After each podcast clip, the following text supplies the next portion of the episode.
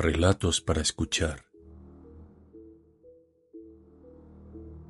Narraciones, audiolibros, novelas, microrelatos.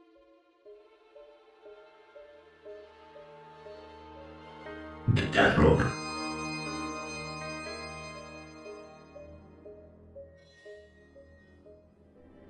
De comedia. O de cualquier cosa que me llame la atención o me propongáis.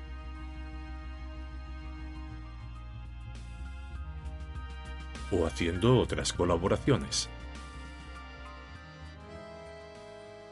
Espero que lo disfrutéis.